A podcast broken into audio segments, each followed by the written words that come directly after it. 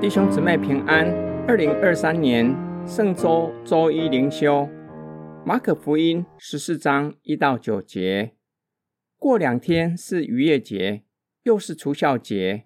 祭司长和文士想法子怎样用诡计抓拿耶稣，杀他。只是说当节的日子不可，恐怕百姓生乱。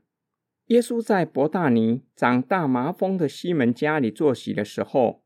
有一个女人拿着一瓶至贵的真拿达香膏来，打破玉瓶，把膏浇在耶稣的头上。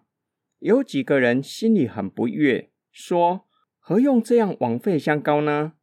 这香膏可以卖三十多两银子，周济穷人。”他们就向那女人生气。耶稣说：“由他吧，为什么为难他呢？他在我身上做的是一件美事。”因为常有穷人和你们同在，要向他们行善，随时都可以。只是你们不常有我。他所做的是尽他所能的。他是为我安葬的事，把香膏预先浇在我身上。我实在告诉你们，普天之下，无论在什么地方传福音，也要述说这女人所做的，以为纪念。再过两天就是逾越节。又是除酵节，在这样的节期的期间，祭司长和文士很怕耶稣在耶路撒冷城引发骚动，恐怕造成流血革命，因此想要使用诡计捉拿，并且将耶稣杀了。耶稣来到伯大尼，在西门家里坐席。马可只说他长大麻风，没有说明他的身份，也没有说明耶稣为什么到他家做客。马可将焦点放在没有名字的女人身上，也没有说她是如何进入宴会的场所，反而详细说明她打破极珍贵的拿达香膏，用香膏膏耶稣的头。马可透过在场的其他人心里喃喃自语，说明这瓶香膏可以卖三十多两银子，相当于工人一年的工资。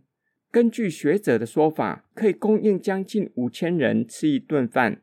若是根据约翰福音的记载，说话的那个人正是管银钱的犹大。耶稣告诉那些人，为什么为难他呢？他在耶稣的身上做了极美的事，并且告诉他们，还有很多的机会可以周济穷人，随时都可以向他们行善，只是不常有耶稣。他乃是为耶稣安葬的事做预备，事先将香膏膏在耶稣的身上。主耶稣知道他即将受死，且要复活。耶稣告诉在场的人，将来无论在什么地方传福音，也要讲述纪念这女人坐在耶稣身上的事。耶稣的话表明，福音将会借着耶稣的死和复活被宣扬开来，被传到世界各地。今天经文的默想跟祷告。膏耶稣的女人与犹大形成强烈的对比。犹大的心里只有钱，只在乎如何将金钱极大化。约翰福音对犹大有负面的评价，他原是个贼，坚守自盗。耶稣对众人所说的话，可能具有反讽的意思。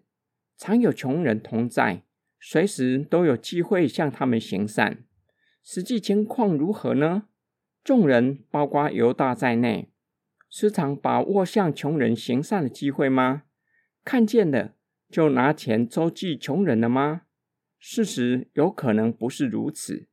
我是否也像那些责备的人，以错误的价值观看待他人和自己所做的事，一点也不能够察觉这是偏差的价值观？